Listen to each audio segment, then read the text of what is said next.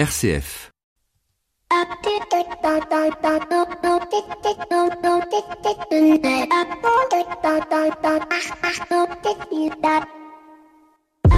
Bonjour à toutes et à tous. La France va mieux, la France n'est plus malade. Enfin, en tout cas, c'est ce que nous disent les médias. Avec un nombre de morts journaliers qui tendent à baisser chaque jour, avec une activité qui semble revenir à la normale. Ce matin, le grand média public radiophonique français annonçait avec joie et bonheur le retour de Augustin Trapenard dans Boomerang, la rubrique culturelle de France Inter. Et si Augustin Trapenard revient dans Boomerang, on peut dire que la France est sortie de la crise.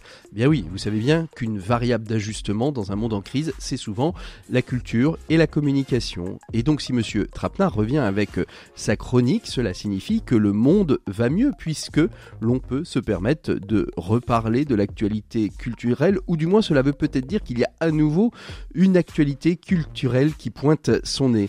Car dans ce monde post-Covid, il va falloir prendre en compte ce secteur lourdement touché, un secteur économique à part entière la culture, et peut-être plus particulièrement ce que l'on appelle le spectacle vivant, à savoir le théâtre, la musique, qu'elle soit classique ou actuelle. Mais bien évidemment, il y a eu aussi une crise dans la filière du livre. Alors non pas que les écrivains n'aient pas écrit pendant cette période, bien au contraire, je me demande même si nous n'allons pas voir au mois de septembre une explosion de la rentrée littéraire. En revanche, la filière du livre c'est-à-dire la fabrication, la production, euh, l'édition, euh, l'achat de livres a été lourdement touché. Bref, vous l'aurez compris, le secteur économique de la culture euh, revient petit à petit sur le devant de la scène, mais pour combien de temps? Et il nous reste peut-être aussi à nous poser cette question, à quoi sert la culture? La culture est-elle utile économiquement? Une question qui aurait pu être d'ailleurs au bac de philosophie si celui-ci avait eu lieu. Bienvenue dans l'écho des solutions. L'écho des solutions. Patrick Longchamp. Bonjour à toutes et à tous, très très heureux de vous retrouver dans l'écho des solutions en ce lundi soir pour euh, parler donc économie et solutions. Et aujourd'hui on va évoquer la question de la culture, la culture qui a été très touchée pendant euh, cette période de confinement. Et pour nous accompagner trois invités, euh, Françoise Benamou, économiste de la culture, Nicolas Duftel, musicologue, chercheur au CNRS et tout jeune adjoint à la culture à la mairie d'Angers et Jean-Philippe Delmas, directeur de la salle L'Apollo qui a subi cette crise, mais qui a su aussi innover. Avec euh, eux trois, nous allons essayer euh, de comprendre comment le secteur de la culture peut se sortir de cette crise. Bien évidemment, on va retrouver nos rubriques habituelles avec nos experts et puis nos 7 minutes pour changer le monde qui nous emmèneront cette semaine dans les pays de la Loire à la rencontre de Claire Bertin, directrice régionale ouest de Pro Bono Lab, avec qui nous reviendrons sur l'observatoire du Pro Bono Lab en pays de la Loire et de l'engagement des entreprises dans le bénévolat de compétences. Mais tout de suite, on retrouve notre invité écho de cette semaine. Il s'agit de Jean-Christophe Ploquin, rédacteur en chef à la Croix. Avec lui, nous allons découvrir le baromètre annuel de la finance solidaire publié ce jour conjointement avec Finansol dans les pages de son journal. L'invité écho, Patrick Longchamp. Bonjour Jean-Christophe. Bonjour. Alors aujourd'hui, euh, vous avez paru euh, dans les colonnes de la Croix euh, un baromètre qui est un baromètre annuel autour de la finance solidaire, conjointement préparé et publié avec Finansol. Un baromètre que vous avez voulu centrer dans son étude sur les questions de biodiversité, de transition climatique avec vos, vos partenaires. Juste pour commencer, Jean-Christophe, et pour bien repréciser les choses, qu'est-ce qu'on entend déjà par euh, euh, finance et, ou épargne solidaire oui, la, finance solidaire, effectivement, c'est le, fait de placer son argent sur des produits d'épargne solidaire donc, euh, d'une part, on, dégage euh, un peu d'intérêt sur euh, à partir de ce produit d'épargne, mais surtout, ce produit d'épargne est orienté vers l'économie sociale et solidaire, et il va permettre de développer des projets qui vont garantir des, créations d'emplois, l'accès à, l'emploi parfois de, de, personnes qui en sont éloignées, qui vont favoriser aussi des, des programmes de logement, souvent des logements rassemblant des, des, des, des, profils très différents, euh, qui vont aussi euh, financer des projets de solidarité internationale. Donc cette épargne qui est collectée selon différents canaux, qui peut être soit via des plans d'épargne d'entreprise, soit en choisissant des produits d'épargne d'une banque ou d'une mutuelle d'assurance, ou mmh. bien en, finançant finalement, en apportant directement une part au capital d'entreprise solidaire. Alors, juste pour être bien clair, ça veut dire que euh, je vais voir ma banque, j'ai un livret euh, d'épargne solidaire, c'est-à-dire qu'au lieu de prendre un, livret A, euh, j'ai envie de dire basique, on peut prendre un livret d'épargne qui va permettre justement une partie du pourcentage du, de, de, des intérêts va être versé, c'est ça, à ces associations pour des, développer des projets. Hein. C'est bien ça, Jean-Christophe. Voilà, donc là, ce que vous venez de décrire, c'est l'un des trois canaux. Hein, effectivement, c'est l'épargne qui est collectée par les banques euh, et les mutuelles d'assurance. Mhm. Euh, la plupart aujourd'hui des banques et des mutuelles d'assurance proposant parmi euh, leurs nombreux produits un certain nombre de, produits de, partage, de produits d'investissement solidaire qui vont permettre euh, effectivement de soutenir des programmes qui vont être euh, du CCFD, mmh. du de de de d'ATD Carmonde, de, de la Fondation Abbé Pierre, etc. Donc chaque chaque établissement finalement euh, développe des produits euh, d'épargne solidaire parce que euh, maintenant les banques et les mutuelles d'assurance ont compris que pour une grande partie des épargnants, l'idée était pas seulement de, de, justement de recevoir euh, tel ou tel taux d'intérêt à la fin de l'année, mais c'était de donner du sens aussi à son épargne. À, son épargne, absolument. Alors juste un point aussi, euh, et après on va passer au baromètre euh, à proprement parler. Quelle différence on fait avec ce qu'on appelle les, les fonds d'investissement social responsable? C'est pas du tout la, la, même chose. Hein, et vous en faites d'ailleurs un, un, petit focus très rapide, mais c'est important de dire que c'est pas tout à fait la même chose. L'épargne solidaire et ce qu'on appelle l'ISR, les investissements sociaux responsables. Oui, c'est ça. L'ISR, donc c'est le fait de, sélectionner les titres d'un fonds d'investissement en fonction de, de leur performance euh, financière et aussi de, critères sociaux, environnementaux ou de gouvernance. Alors que la, finance solidaire, c'est vraiment un degré d'engagement beaucoup plus fort puisque les activités euh, financées sont choisies en fonction de leur utilité sociale. Donc, c'est la lutte contre l'exclusion, la cohésion sociale ou l'environnement, par exemple. Alors, qu'est-ce qu'il ressort de, ce baromètre? J'ai envie de dire le, grand chiffre hein, que, qui est quasiment en une, c'est euh, plus 29% euh, de, de, fonds récoltés euh, sur l'épargne solidaire cette année. Hein. Voilà, alors cette année, en fait, c'est l'année 2019, hein, puisque c'est le, baromètre, c'est un baromètre annuel, donc on le fait année après année, et donc effectivement, l'année 2019 a été excellente en termes de, collecte de, fonds d'épargne solidaire et que ce sur les, trois canaux hein, qu'on décrivait, c'est-à-dire euh, l'épargne salariale, c'est-à-dire que de très nombreux salariés ont, ont choisi de flécher euh, finalement une partie de, euh, leur de, leur, de leur épargne effectivement vers ces projets-là. Euh, la collecte aussi via les banques et les, et les, et les mutuelles et les, et les, assurances. Et puis enfin euh, avec des participations directement dans euh, le, le, capital d'un certain nombre de, de sociétés. Alors, Donc c'est alors pardon, hein, mais 2019 voilà a été une année record hein, vraiment. Et en même temps voilà, ben, on sait que depuis il y a eu la crise du Covid, euh, il y a eu la, la, la, pandémie, il y a eu cette activité économique euh, un petit peu à l'arrêt, et, et, toute la question et tout l'enjeu effectivement pour la finance solidaire, ça va être de, de, de se positionner euh, par rapport au, au, au redémarrage de l'économie, par rapport au monde d'après, à cette économie euh, nouvelle un peu qu'on voudrait voir émerger. Voilà, exactement. Et donc là, la, finance solidaire est euh, sans doute extrêmement bien placée pour euh, finalement donner du sens, là aussi, mmh. apporter du sens euh, à de nombreux épargnants euh, qui se rendent compte que le système euh, euh, du capitalisme actionnarial un peu aveugle et, qui est uniquement tourné vers la logique de profit est un peu en, faillite finalement et qu'il faut s'orienter maintenant vers des, investissements plus durables et la finance solidaire est vraiment là pour ça. Alors est-ce qu'on sait analyser pourquoi plus 29% Est-ce que c'est est-ce que c'est un, mouvement? Parce qu'on on a eu une année quand même qui était très centrée hein, sur la, la, question de la transition climatique, de la transition écologique.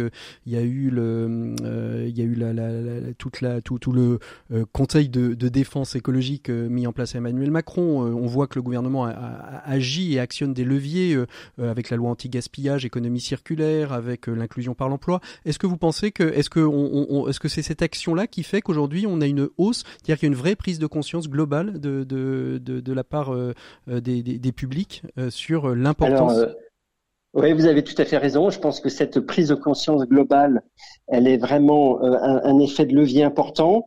Il y a un effet aussi conjoncturel et, paradoxalement qui est lié aussi à l'activité boursière, c'est que euh, finalement les, fonds communs de placement euh, d'entreprises qui donc drainent l'épargne solidaire euh, via les entreprises. Bon, bah, l'activité boursière euh, a connu une forte hausse en 2019 et donc ça a fait euh, finalement des, effets de levier. Des, des, des, flux, voilà, qui ont permis aussi à, l'épargne solidaire de, de, prospérer. Et puis enfin, il y a des, il y a des accompagnements. Des, des, des, lois, de nouvelles lois qui entrent en vigueur et qui permettent, qui obligent ou qui orientent davantage encore des flux d'entreprises vers l'épargne solidaire. Par exemple, la loi Pacte euh, mm. qui va euh, euh, permettre de, aux, PME, par exemple, de généraliser des, des, plans d'épargne entreprise à ce niveau. et donc, voilà, le, le, gouvernement, l'État, au fur et à mesure des années, et sous la pression d'ailleurs des acteurs de l'économie sociale et solidaire et de la finance solidaire, l'État flèche de plus en plus une partie de l'épargne vers euh, l'épargne solidaire. Et donc, on voit effectivement cette, euh, les montants globaux augmenter d'année après année. Alors, on, on va pas pouvoir tout dire hein, de, de, de, ce dossier qui est très fourni et très dense. On, on peut trouver à l'intérieur de, de, ce dossier différents exemples, hein, très centrés cette année autour de la biodiversité, de la transition climatique et écologique. C'est un dossier qu'on peut retrouver facilement sur Internet pour ceux qui n'auraient pas acheté la croix aujourd'hui. Oui, oui, voilà, il est sur Internet. D'ailleurs, il est aussi sur le site Internet de Finansol.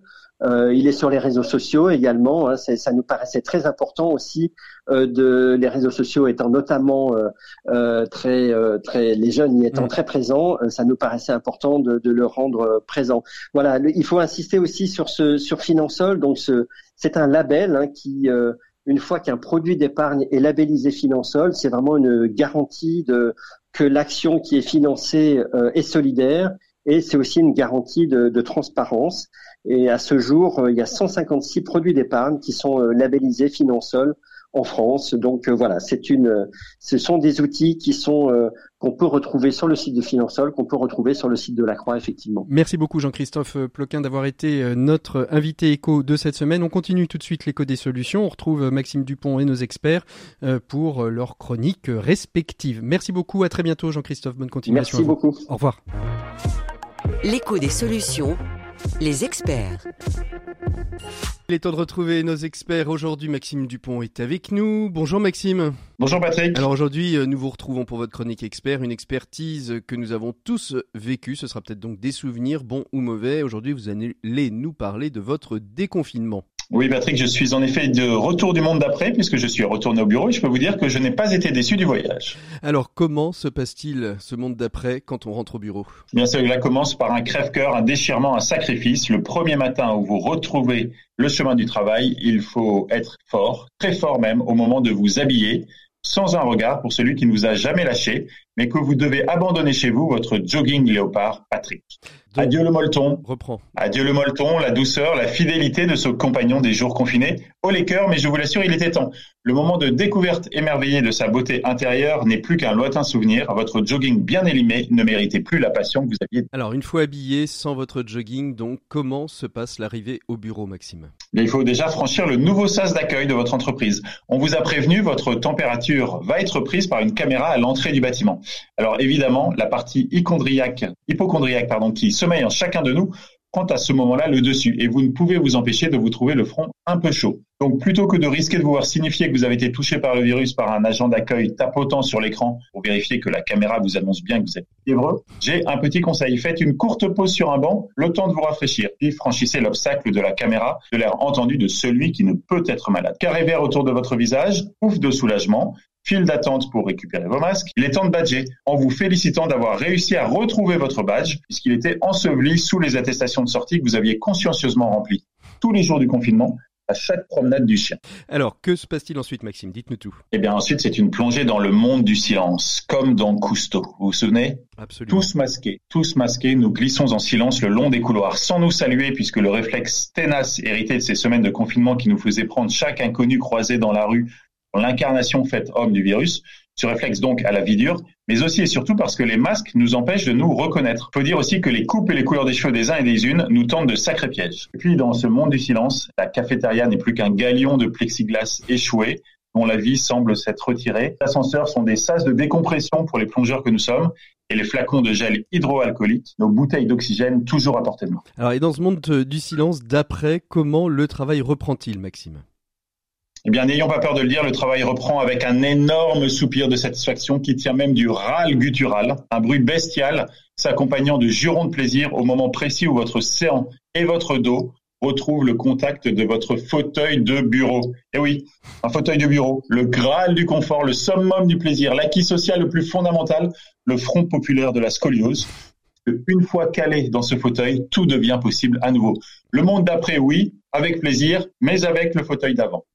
voilà une bonne nouvelle. Alors donnez-nous aussi envie d'autres motifs pour euh, ce de, de contentement euh, de, ce déconfinement, Maxime. Alors je suis désolé d'être à ce point Maslow, Patrick. Je sais que je vous déçois. J'aurais adoré vous répondre que la contemplation de la stimulation intellectuelle née des débats retrouvés, la créativité poissonnante stimulée par la culture, culture d'entreprise, la volonté de dépassement de soi que la contemplation de l'aventure collective entrepreneuriale suscite sont des motifs de contentement, mais je vous dois la vérité. Mhm. L'énorme autre motif de satisfaction de retour au bureau du monde d'après, c'est la cantine, le self, la cantoche, la cafétéria, le restaurant d'entreprise, le paradis, oui.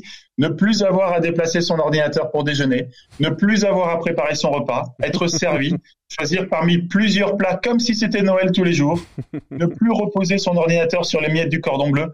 La civilisation est là tout entière résumée dans un plateau repas servi par un ange descendu du ciel. Allez, un dernier mot Maxime et puis après on se quitte.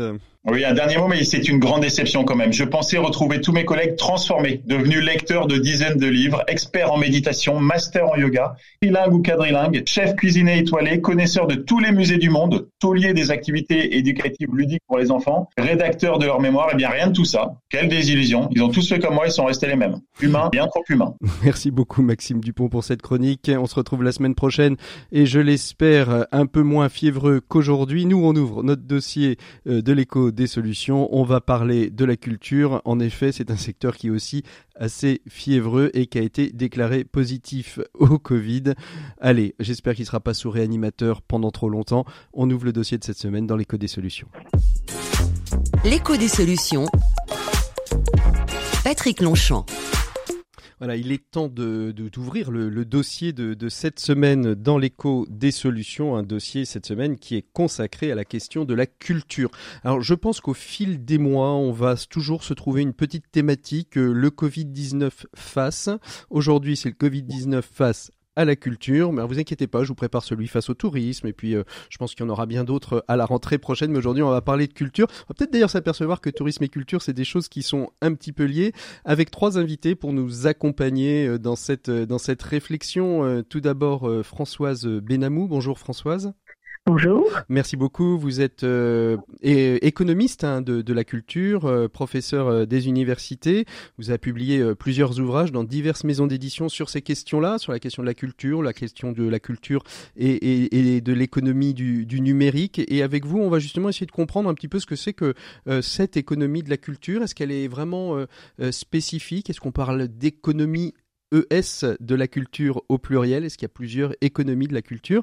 On va essayer de voir tout ça avec vous. Euh, à côté de vous, enfin du moins par visioconférence, puisque c'est le, cas depuis le, 17 mars, euh, nous avons Nicolas Duftel. Bonjour Nicolas. Bonjour Patrick. Vous êtes euh, le tout nouvel adjoint en charge de la culture de la ville d'Angers, domaine que vous connaissez bien puisque vous êtes euh, vous-même euh, musicologue et que vous fréquentez les artistes, les musiciens depuis de nombreuses années. Mais avec vous, on va essayer plutôt de voir l'impact justement de, de, cette mise à l'arrêt de la culture et de cette économie de la culture pour un territoire et comment un territoire peut rebondir aussi en accompagnant et en se redynamisant grâce, grâce à l'action culturelle. Et puis avec nous aussi Philippe Delmas. Bonjour Philippe. Bonjour. Alors vous, vous êtes directeur de l'Apollo Théâtre à Paris. vous avez, alors certains peut-être ont, perçu ou aperçu cela dans différents magazines. Vous avez ouvert votre théâtre pendant ce temps du confinement, mais pas n'importe comment, puisque vous l'avez ouvert aux artistes, mais pas au public, et les publics pouvaient acheter ses billets sur Internet et avoir un code d'accès pour assister au spectacle avec différents moyens numériques euh, et à la réouverture. Vous allez nous l'expliquer euh, après euh, dans, les moindres détails, mais ça va être une opération un peu mixte avec vous. On va voir justement comment finalement les salles, les entrepreneurs du spectacle peuvent peut-être dans cette période-là peut-être se réinventer un petit peu. Voilà, j'ai posé un petit peu le cadre de, l'émission et je vais peut-être commencer directement avec vous, euh, euh, Françoise Benamou. Euh, quand on parle d'économie de la culture, de quoi est-ce qu'on parle? Est-ce que c'est une forme d'économie plus particulière qu'une que, des économies traditionnelles qu'on connaît bien de d'achat et de vente de marchandises par exemple alors euh, peut-être deux réponses. Oui, euh, la première, il y a plutôt des économies de la culture. C'est tout un puzzle constitué de secteurs privés, de secteurs publics, d'associations, de grandes entreprises, de groupes internationaux, de PME, euh, et puis surtout, vous avez plusieurs secteurs d'activité qui sont très différents. Vous avez depuis le jeu vidéo, le livre, la musique enregistrée, le spectacle vivant, le patrimoine. Euh, voilà, donc vous avez vraiment le cinéma, bien entendu, et j'en passe. Et, donc vous avez un monde extrêmement hétérogène. Donc quand on parle d'une économie de la culture, on, on, on désigne tout cet ensemble. Ça représente à peu près 2,3% du PIB. Ça représente à peu près 600 000 emplois. Ça dépend comment comment on définit très hmm. précisément ce périmètre. Mais en tout état de cause, ce qui frappe, ce qui frappe, c'est l'hétérogénéité de ces secteurs, mais avec des points communs hein, quand même. C'est ce que vous avez dit est, très juste, c'est-à-dire il y a il y a quelque chose de particulier dans le fond. Même quand on parle d'industrie culturelle, de livres, ou qu'on soit dans le spectacle vivant ou ailleurs, dans le fond, euh, regardez le côté consommateur simplement. Si j'achète un livre et que je retourne la semaine d'après dans une librairie Bon, j'ai peut-être adoré ce livre et je vais peut-être le racheter le même pour l'offrir à quelqu'un d'autre, mais sinon je lirai un autre livre. Et euh, même chose pour le théâtre, etc. Et donc, faut, si euh, j'ai l'habitude d'acheter mes yaourts, ben, je vais acheter les mêmes, ou les boîtes de petits pois, etc. On voit qu'il y a c'est ça le fond de l'exception culturelle, c'est l'idée qu'il y a une singularité des, des, des produits, qu'il y en a beaucoup sur le marché, euh, et que euh, dans le fond, nous, euh, le, producteur va être amené à chaque fois à proposer quelque chose de différent et à cet égard-là à prendre un risque. Et le consommateur, bah, lui aussi, prend un risque. Il va aller voir un film, puis un autre parce que le premier lui a plu, puis le deuxième lui plaira moins, alors que c'était les mêmes acteurs qui avaient beaucoup aimé la mmh. première fois. Mmh. Donc voilà, il y a, y a des spécificités, il y a quelque chose d'original. En fait, et cette originalité, on va la retrouver dans la crise d'ailleurs. Mmh. C'est, et c'est en fait un petit peu toute la problématique justement de, de la créativité. On, on, le voit dans la culture euh, au sens du spectacle vivant. Et là, on a plutôt prisme, pris le prisme du, du, spectacle vivant, mais on aurait pu prendre en effet euh, euh, le monde du livre, on aurait pu prendre le monde de la musique, on aurait pu prendre beaucoup, beaucoup d'autres secteurs d'activité. Et on le voit bien que, en fait, le risque de, de, de ces, de ces mondes-là, c'est en effet lié à un mot qui est le mot de la créativité, c'est-à-dire que en effet, euh, euh, un, plat, enfin un spectacle, euh, c'est comme un plat. Le même, la même recette peut être parfois excellente et des fois un peu, un peu moins bonne. Philippe Desmas, comment vous réagissez justement à ce qu'a dit Françoise Benamou, vous en tant qu'entrepreneur de spectacle et, directeur de salle surtout? Oui, je suis tout à fait d'accord avec ce qu'elle a dit parce que, parce que oui, on est aussi producteur de spectacle et de nombreux artistes. Et c'est vrai qu'avec un même artiste, par exemple, vous pouvez très bien euh, avoir trois années formidables avec un spectacle formidable, et puis le même artiste qui euh, passe à travers parce que c'est pas la bonne époque, parce que c'est pas, il n'est pas dans l'air du temps. Alors Philippe, on vous a perdu. Si euh, je vais laisser la parole à, à, Nicolas Duftley, et puis on vous récupère après. Il peut peut-être déconnecter votre caméra, Philippe. Ce sera plus simple. Nicolas, vous vouliez réagir? Ouais, je vais déconnecter la caméra. Oui, en effet, ce mot de, créativité, je crois que c'est ce qui nous rassemble en termes économiques, culturels ou, de programmation. Euh, en, tant que, nouvel adjoint, euh, on, doit déjà, euh, dans, une ville, dans, contexte des élections qu'on connaît, dans l'urgence, répondre à une crise qui est réelle. Ce sont des situations d'association, des situations d'intermittents, d'individus qui sont difficiles. Mais il y a quelque chose de merveilleux, c'est de voir que la réactivité a été immédiate. Euh, on a été hyper sollicité par des projets, des idées de chorégraphes, d'écrivains, de spectacles vivants, d'acteurs, de musiciens. Et, et elle interroge surtout cette créativité du monde artistique, la créativité des institutions, vous savez, de, ces choses monolithiques, monumentales.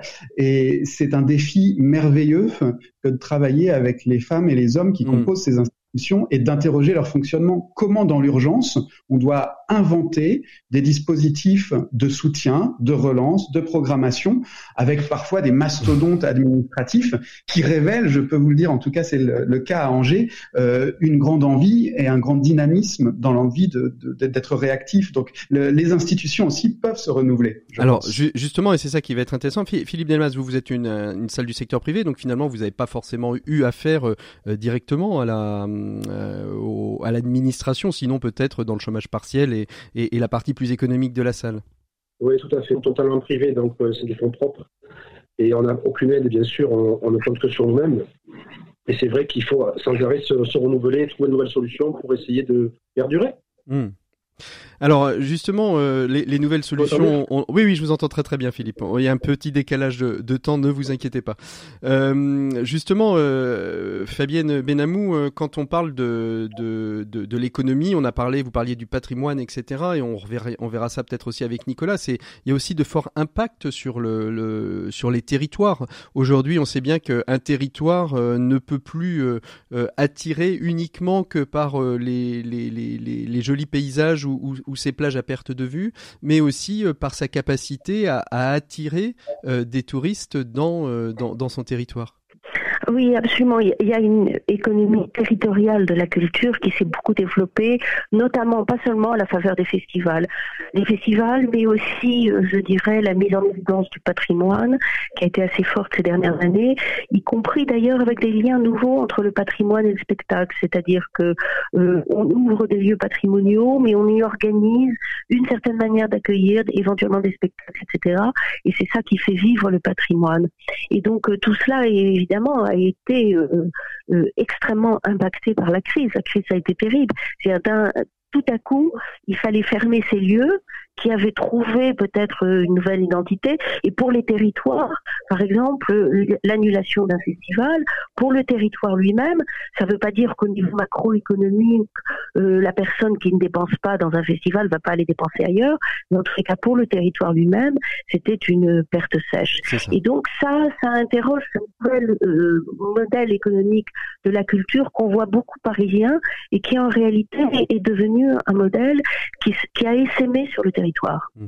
Alors justement, euh, vous disiez au début, euh, Françoise Benamou, 600 000 emplois. Euh, est-ce qu'on sait un petit peu quel est l'effet domino? Est-ce qu'on est capable de calculer aujourd'hui, de dire ces 600 000 personnes qui travaillent dans la culture, mais en fait, si on prend les hôteliers, si on prend les restaurateurs, si on prend toutes les parties prenantes, c'est combien de personnes finalement qui sont impactées par la culture? J'ai envie de vous répondre en deux temps. Vous savez, je, je vous donne un exemple. Le festival d'Avignon annulé, euh, on a dit que c'était une perte de 25 millions pour la ville et de 100 millions pour la région.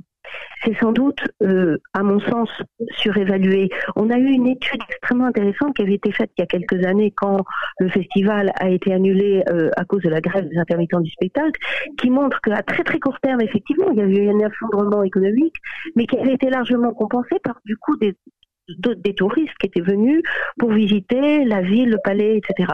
Donc voilà, c'est plus compliqué que ça. Donc, euh, il y a des retombées économiques, mais quand on affiche des multiplicateurs qui vont de 1 à 10, c'est-à-dire un festival qui euh, représenterait une dépense d'environ 15 à 17 millions et qui en rapporterait 100 à la région, c'est évidemment surévalué. Hmm. Donc vous avez plusieurs halos, si vous voulez, d'emplois euh, successifs qui sont impactés, par exemple, par un festival, par euh, une activité culturelle, et au bout du compte, vous pouvez avoir un effet multiplicateur. Mais c'est 600 000 emplois sans doute directs, et vous avez sans doute, on peut ajouter la moitié d'emplois qui sont liés en partie ou en totalité à l'existence de la culture. Alors comment on calcule ça? Je vous donne un tout petit exemple. Avignon, pour rester sur Avignon, mais on pourrait prendre n'importe quel autre festival. Si vous avez de la billetterie physique avec des billets papier, eh ben, ils sont en général ces billets papier imprimés dans l'imprimerie locale, et donc ça fait vivre cette imprimerie, ceux qui vivent pour elle, etc. Mais sur ces multiplicateurs, on, on a aussi tendance à les surévaluer parce que c'est aussi une manière de euh, demander plus pour la culture. Je suis pas sûr que ce soit la meilleure manière. Je sais pas, sais pas ce qu'en pense Nicolas Duftel. Vous venez tout juste d'arriver euh, euh à, la tête de, de ce service culturel. L'Anjou, enfin Angers et puis l'Anjou et, et à, de nombreux festivals. Il y en a un qui a été annulé, euh, qui est un peu le, le, festival phare dont la ville d'Angers est partenaire, qui est le festival d'Anjou, mais c'est et, et, qui utilise d'ailleurs le, le, patrimoine comme comme lieu de comme cadre pour pour ces spectacles. Mais il y a aussi les accroche-cœurs et puis il y a plein plein d'autres festivités de l'été qui vont être euh, remises en cause. Est-ce que c'est quelque chose qui a été impacté? Quelles sont aujourd'hui un petit peu les, euh, les pistes sur lesquelles euh, la, ville d'Angers travaille? Et, est-ce que vous avez les moyens suffisants pour travailler, je dirais, avec l'État et puis la région et puis et puis la ville? Écoutez, c'est un petit peu action-réaction en effet. Euh, sur la question du tourisme, Angers est une ville qui, qui, est, attractive. Donc euh, nous pensons, nous espérons que, le tourisme va, va, continuer et va se développer cet été. Donc il est évident d'une part que l'on souhaite renforcer l'offre culturelle euh, pour les gens qui viendront à Angers ou pour les habitants de la ville et de ses environs. Donc ça, c'est un lien avec le tourisme qui est évident. Deuxièmement, il y a une réalité. Euh, lorsqu'on mentionne Avignon, je prends un exemple concret de, de compagnies qui devaient être programmées à Avignon L'annulation du festival fait que les compagnies sont restées à Angers. Donc, on va essayer de les programmer, de les faire travailler pendant cet été. C'est faire d'une pierre deux coups, c'est-à-dire soutenir à la fois les artistes, mais aussi euh, le, tourisme, l'économie. Ça veut dire que vous allez réorienter des budgets qui auraient pu être euh, en effet euh, orientés vers Avignon ou vers d'autres d'autres solutions, vers justement cette redynamisation de, de la culture dans l'attractivité touristique? C'est un défi justement. Euh, on doit euh, pas seulement rediriger des budgets, mais les inventer. C'est-à-dire que dans la question des calendriers, vous savez, des finances publiques, on ne fait pas ce qu'on veut en termes de budget. Et donc là, tout le monde est en train de réfléchir à la réinvention de budget, de lignes, pour les réorienter en urgence vers cet été. Et nous allons y arriver grâce, encore une fois, à la disponibilité de, de tout le monde, que ce soit euh, des artistes, mais aussi des fonctionnaires. Ce que je voulais ajouter, c'est que la question du patrimoine est aussi très importante. Angers est une ville avec un très beau patrimoine et on va dès cet été euh, l'exploiter, le mettre en valeur avec du spectacle vivant.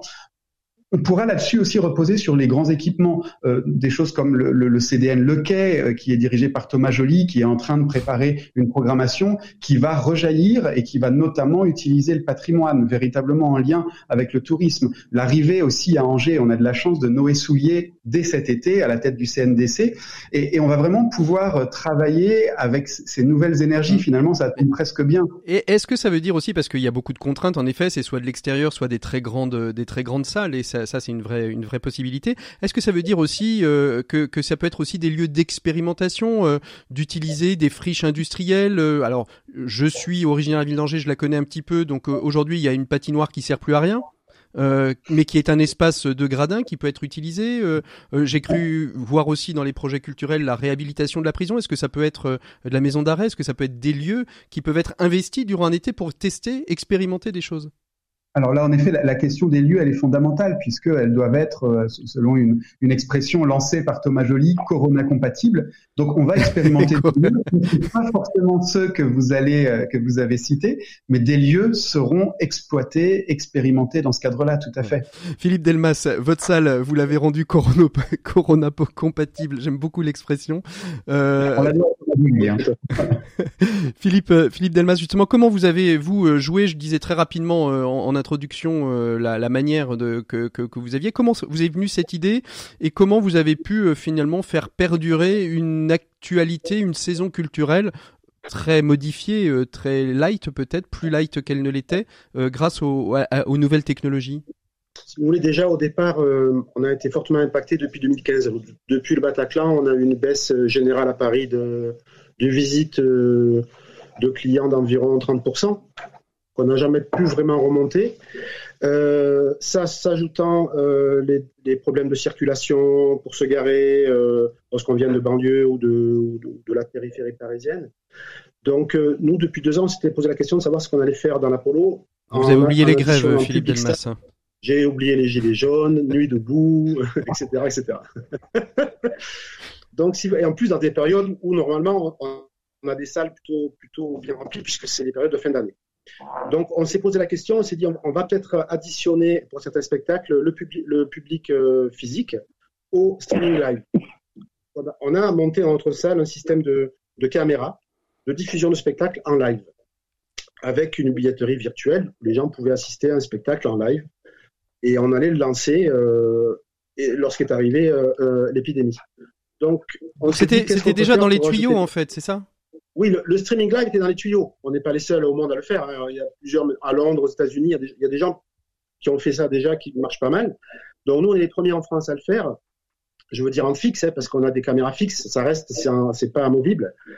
Et on a ajouté à ça, si vous voulez, un système qu'on a développé nous-mêmes de visio, de duplex, qui, permet, euh, qui nous permet d'avoir dans la salle des gens en, duplex. Hmm. En fait, pour, pour résumer, euh, avec des écrans qui sont situés dans les sièges. C'est ça. Voilà. Et l'artiste joue en face d'écran avec des gens en direct dans les sièges, donc peut interagir. Ils peuvent interagir, ils peuvent leur poser des questions, ils peuvent les vanner si c'est des humoristes, ils peuvent échanger. Donc on a recréé le climat, si vous voulez, euh, d'une salle, relation publique. voilà, tout à fait. Alors quelle, est, est justement la réaction des euh, quelle est la réaction des artistes quand euh, d'abord on leur propose ça et quand ils l'ont expérimenté, ils, ont envie d'y revenir ou euh, ou, ou ils disent finalement c'est une autre manière pour nous de d'appréhender un public qui est comme on dit parfois une présence absente. Alors au départ, si vous voulez, c'était assez dubitif, ce que je peux comprendre. Hein. Mais on a fait quelques essais. On a commencé avec un duo d'humoristes qui jouent habituellement et qui s'appelle Otecal. Et finalement, ils se sont aperçus que c'était très agréable parce que, euh, si vous voulez, le propos avait changé. Euh, Aujourd'hui, quand vous adressez à une salle, bon, évidemment qu'on remplacera jamais la chaleur du public, euh, le, le, le, bourdonnement d'une salle, ça, ça peut pas se remplacer. Par contre, l'échange et euh, la possibilité de s'adresser, de jouer, d'entendre des applauses et de d'avoir des rires, ben, ils étaient agréablement surpris, si mmh. vous voulez. Et donc ça, ça a été intéressant pour nous. Donc on a fait chance, on a fait aussi des chanteurs, on a fait des chanteurs, on continue d'ailleurs, hein. mm. des humoristes, on a fait pas mal de choses comme ça. Hmm. Ça a bien marché. Françoise Benamou, euh, vous avez euh, écrit plusieurs ouvrages. Vous en avez écrit un particulièrement sur la question de l'économie de la culture euh, face face à la question du numérique. Est-ce que aujourd'hui des solutions telles que le présente Philippe Delmas, ce sont des des moyens, comme le, le, le, le, disait Emmanuel Macron, pour la culture de se réinventer, de réinventer une manière, peut-être un nouveau modèle économique pour pour les, le secteur culturel? Du spectacle vivant. Euh, oui, deux choses là-dessus. Euh, sur la, d'abord, euh, chapeau à la créativité euh, qu'on a pu voir à, l'œuvre sur les, sur le numérique. Hein. ça a été extraordinaire pendant toute cette période de confinement, tout ce qu'on a pu voir depuis des tableaux vivants, des, des, captations qui étaient mises sur sur les réseaux, etc. On a vu vraiment beaucoup de très belles choses. Alors ensuite, le paradoxe du numérique, c'est qu'il suscite des engouements, il permet des formes de créativité créativité complémentaire des, euh, de ce qui peut exister, comme on dit, en présentiel, mais en même temps, les modèles économiques ne sont pas toujours au rendez-vous. Et par exemple, vous avez eu une, une espèce de surabondance d'offres numériques euh, à la faveur de la crise, qui s'est pas du tout traduite par une valorisation euh, des offres qui étaient proposées. Ça permet de fidéliser les publics, ça permet de leur donner des clins d'œil. Ce sont des ressources pédagogiques pour les écoles et les lycées. Mmh. C'est tout simplement du bonheur chez soi. Mais c'est vrai que euh, le, les modèles économiques que ça implique, ils doivent être en complémentarité avec les modèles économiques en présentiel. Et on voit la complexité du sujet. Regardez par exemple dans la musique.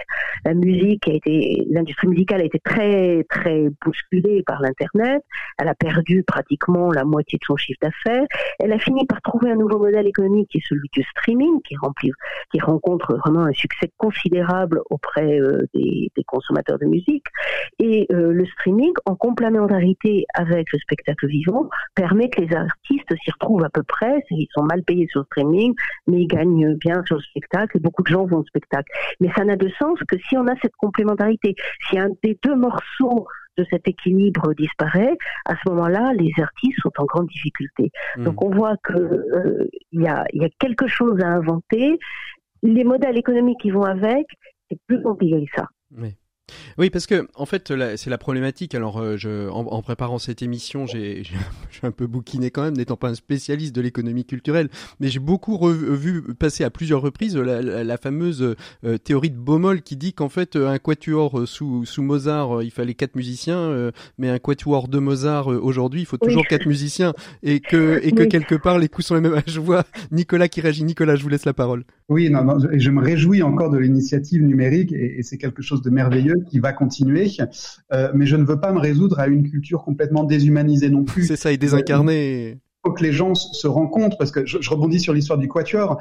Euh, au bout d'un moment, on va supprimer un alto dans, dans un orchestre parce que finalement, euh, il a une place moins importante. Et puis, on se rendra compte que numériquement, on n'a pas besoin des quatre musiciens, mais on peut les sampler, etc., etc. Donc, euh, le numérique, oui, et, et, et, il doit répondre à une urgence, à une créativité, mais il ne doit pas se suppléer à, à la rencontre tout simplement, de, des articles et du public.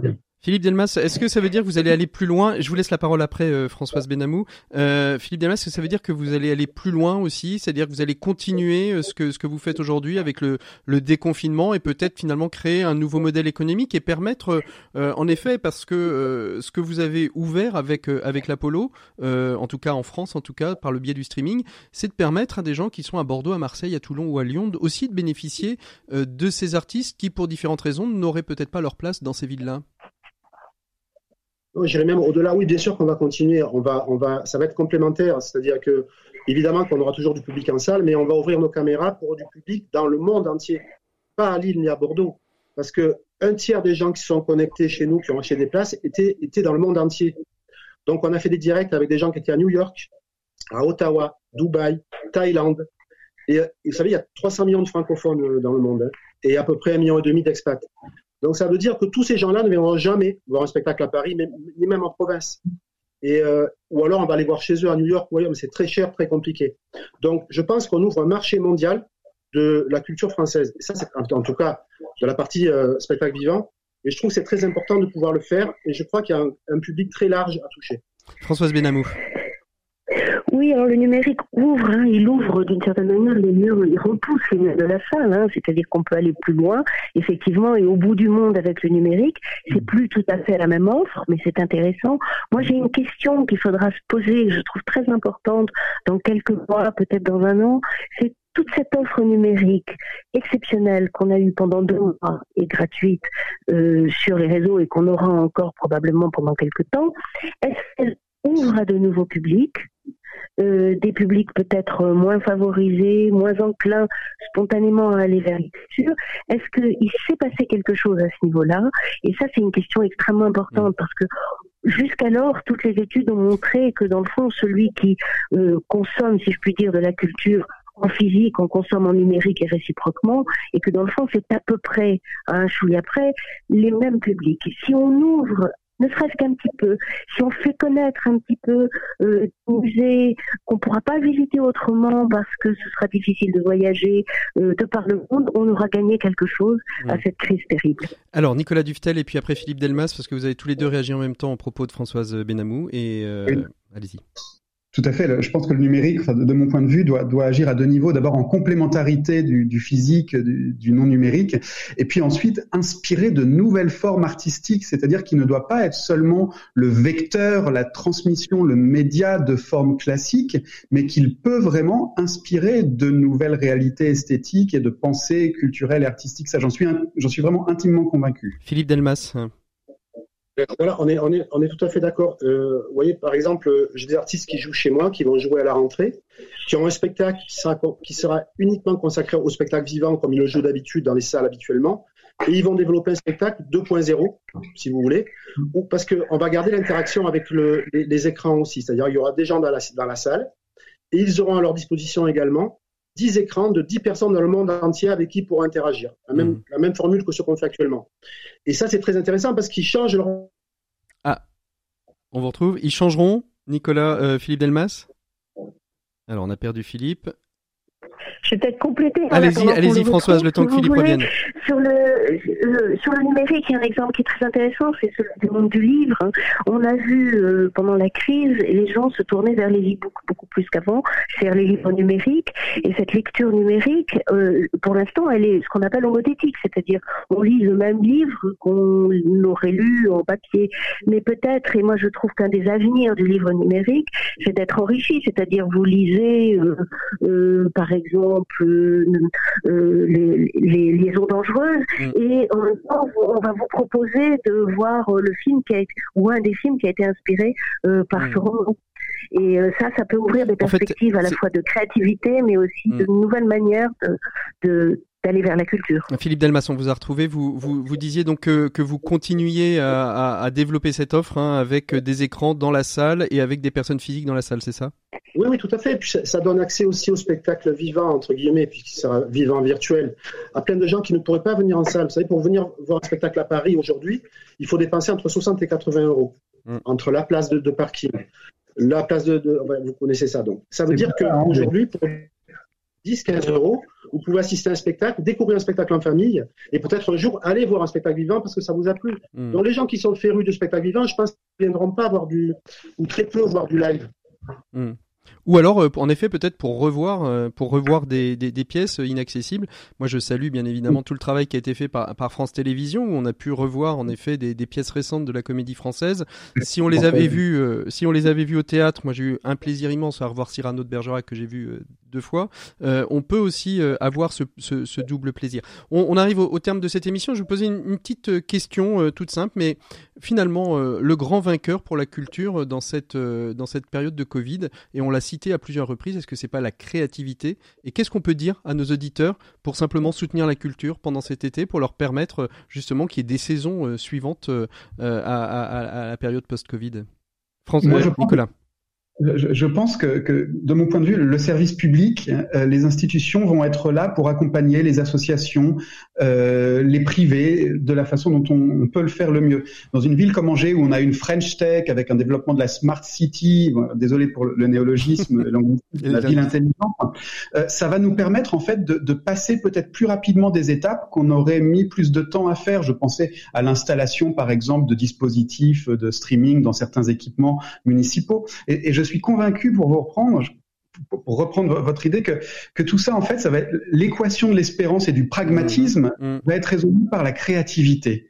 On, doit réagir à des temporalités qui bougent toujours, on va vers l'inconnu, euh, mais l'équation de l'espérance et du pragmatisme, c'est la créativité qui en détient la clé. Philippe Delmas, pour vous, euh, c'est, ça va être quoi la, la, clé et comment on peut euh, soutenir la culture pendant toute cette période post-confinement?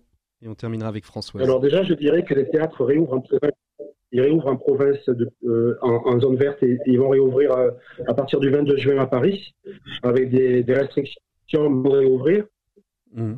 Je, souhaite vraiment que les gens reviennent dans les salles pour apprennent à sortir dans les salles de spectacle comme ils, ont, comme ils sont, se sont, vous voyez, euh, jetés dans les restaurants là, ou dans les bars la semaine dernière. Et c'est très important, je pense déjà pour les artistes, aussi pour tout le domaine techniques et autres qui ont grandement besoin d'avoir des gens avec eux. Et le mot de la fin pour vous, Françoise Benamou? Oui, la créativité, oui, en tout sens du terme, la créativité des artistes, mais aussi celle des établissements, par exemple, qui organisent euh, des spectacles dans les murs, mais peut-être aussi hors les murs si c'est nécessaire. Et euh, le deuxième élément, c'est cette créativité, elle est sans doute aussi portée par tout un monde d'associations, de structures privées, etc., qu'il ne faut pas oublier dans l'affaire. Hmm. Merci beaucoup à tous les trois d'avoir été nos invités du dossier de l'écho des solutions.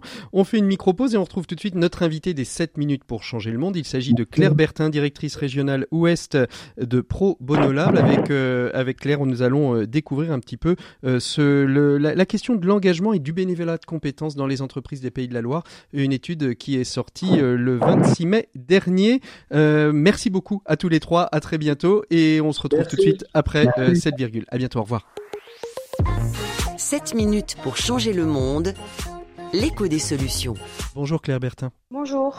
Alors, en quelques mots, Claire, c'est quoi le Pro Bono et c'est quoi votre mission très exactement euh, Alors Pro Bono Lab, euh, euh, c'est une association qui va fêter ses 10 ans l'année prochaine, qui est présente donc dans les pays de la Loire et plus largement dans le Grand Ouest depuis l'été dernier. Là, on va fêter nos, nos un an dans l'Ouest, mais qui est présente sinon en Île-de-France et, et, dans d'autres territoires, notamment les, les Hauts-de-France, Auvergne-Rhône-Alpes et, et, sur la Méditerranée.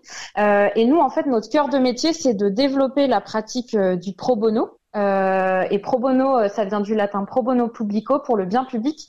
Et c'est le fait de, de s'engager en mettant ses compétences à disposition gratuitement d'une personne ou d'une structure euh, à impact qui n'y a pas accès et qui en a besoin pour se développer. En France et alors du coup en Pays de la Loire, euh, là depuis un an, c'était un sujet qui, qui, a démontré beaucoup son intérêt, mais qui, qui voilà suscitait pas mal de, de, de questionnements et de curiosité. et la spécificité française, c'est de distinguer en fait le bénévolat de compétences et le mécénat de compétences. Euh, bénévolat quand c'est sur son temps libre et euh, mécénat de compétences quand c'est sur le temps de travail des salariés. Alors on, on, en vient justement à cette étude, à un observatoire euh, du pro du pro bono en Pays de la Loire. Comment les entreprises s'engagent-elles en faveur des territoires dans les Pays de la Loire? Mais je vous pose la mm. question, Claire Bertin. Comment s'engagent-elles mm. ces entreprises? Qu'est-ce qui ressort de cette étude? Ouais, alors je pense qu'on peut citer un, un, un chiffre clé tout d'abord de cette étude, c'est que sur les entreprises qu'on a interrogées sur le sol ligérien, il y en a 76%, donc c'est quand même plus des trois quarts, euh, qui nous ont affirmé mettre en place des actions d'engagement citoyen alors, qu'est-ce qu'on appelle euh, action d'engagement citoyen? C'est euh, du mécénat financier, c'est du mécénat euh, de compétences. Ça peut aussi être de l'arrondi sur salaire ou de l'arrondi en caisse pour des acteurs du retail, par exemple. Enfin, voilà, c'est des pratiques qui démontrent que l'entreprise, elle souhaite s'engager sur son territoire pour des acteurs qu'on dit à finalité sociale, qui peuvent être des, associations ou plus largement des, structures de l'ESS ou des structures dites à impact. et ça, c'est un taux, c'est 67%, qui est extrêmement élevé euh, parce que on a mené euh, donc euh, ce, ce, même type d'études dans d'autres territoires. Là, on vient de sortir une étude sur le territoire d'Aix-Marseille. Mhm. Alors les Hauts-de-France, c'était c'était il y a un an et le taux était de 56% Donc voilà, il y a quand même un écart qui est assez assez flagrant. et dans le sud, là, on vient de sortir une étude et, on est à 70% Donc c'est c'est pas très loin, mais 76% c'est vraiment vraiment très très important. et sur sur ces entreprises qu'on a interrogées, euh, on en a 46% qui nous ont dit qu'elles pratiquaient déjà le pro bono, donc à la fois euh, du bénévolat ou du mécénat de compétences, mais on a aussi 46% d'entreprises qui nous ont dit que finalement elles manquaient de temps pour déployer euh, ce type de dispositif. et puis après, il y a, d'autres chiffres, mais où les entreprises nous disent que, bah, par exemple, elles manquent un peu de, de, visibilité sur la pertinence des dispositifs et où surtout qu'elles auraient besoin d'être accompagnées par des acteurs intermédiaires. Euh, certaines entreprises dans cette étude euh, se sont aperçues qu'elles faisaient du, du, pro bono euh, sans, sans, sans savoir le... un peu les Monsieur Jourdain, Monsieur Jourdain du pro bono. Et c'est souvent, c'est souvent ce qui se passe en fait. Hein. alors là, en fait, les entreprises, en tout cas sur les pays de la Loire, elles nous ont énormément parlé de dispositifs de mentorat, de tutorat. Euh, mais au final, elles se sont rendues compte en effet qu'elles faisaient du pro bono euh, et parfois de manière assez naturelle, euh, sans forcément le valoriser à l'extérieur euh, et ou qui n'était pas forcément un dispositif super encadré. Il y en a qui sont, euh, voilà, euh, on, a, on a interviewé certains acteurs locaux, ils nous ont dit, bah nous, on s'est retrouvés euh, dans la démarche parce qu'on a des collaborateurs qui étaient engagés dans des associations à côté et qui nous ont dit qu'ils avaient envie que leur entreprise leur permette de s'engager. Donc mmh. ça, c'est important. et là, on a parlé beaucoup des entreprises dans, dans la première partie de l'étude. Il faut savoir qu'il y avait un, un pendant de, de l'entreprise, c'est les, les, structures bénéficiaires du pro bono. Euh, qui sont les structures euh, dites à finalité sociale dans, dans l'étude, euh, qui sont pour 80% des répondants à notre étude des associations du territoire. Et, et, ces structures-là nous disent bien, et ça c'est assez similaire à des chiffres qu'on a eu ailleurs en France, elles nous disent à 85% qu'elles ont au moins un besoin en compétences qui n'est pas pourvu en mmh. interne. et pourquoi il n'est pas pourvu? Parce que c'est des structures qui peuvent être fragiles, qui n'ont pas forcément de ressources humaines très développées, qui n'ont pas pas forcément de salariés. et voilà, donc le, le, le, rôle de Pro Bono Lab ou d'autres acteurs intermédiaires, c'est d'aller apporter les compétences qui manquent. c'est ça. Donc vous faites aussi l'intermédiation entre les bénéficiaires et les, et les, et les donateurs de, de, de, temps, de compétences, de compétences pour pour permettre à cette à ces associations de, de trouver les compétences qui manquent. Merci beaucoup Claire Bertin d'avoir été notre invitée de ces 7 minutes pour changer le monde. Nous on se retrouve euh, la semaine prochaine pour un prochain écho des solutions. D'ici là, portez-vous bien, prenez soin de vous, faites attention à ceux qui vous sont chers et nous, on vous retrouve avec grand plaisir à 17h03 lundi, à 19h samedi et puis pour tous ceux qui ne sont pas derrière le poste, vous pouvez nous retrouver en podcast sur l'ensemble des plateformes et sur rcf.fr. Allez, à très bientôt. Au revoir. Bonne écoute des programmes de RCF. À la semaine prochaine.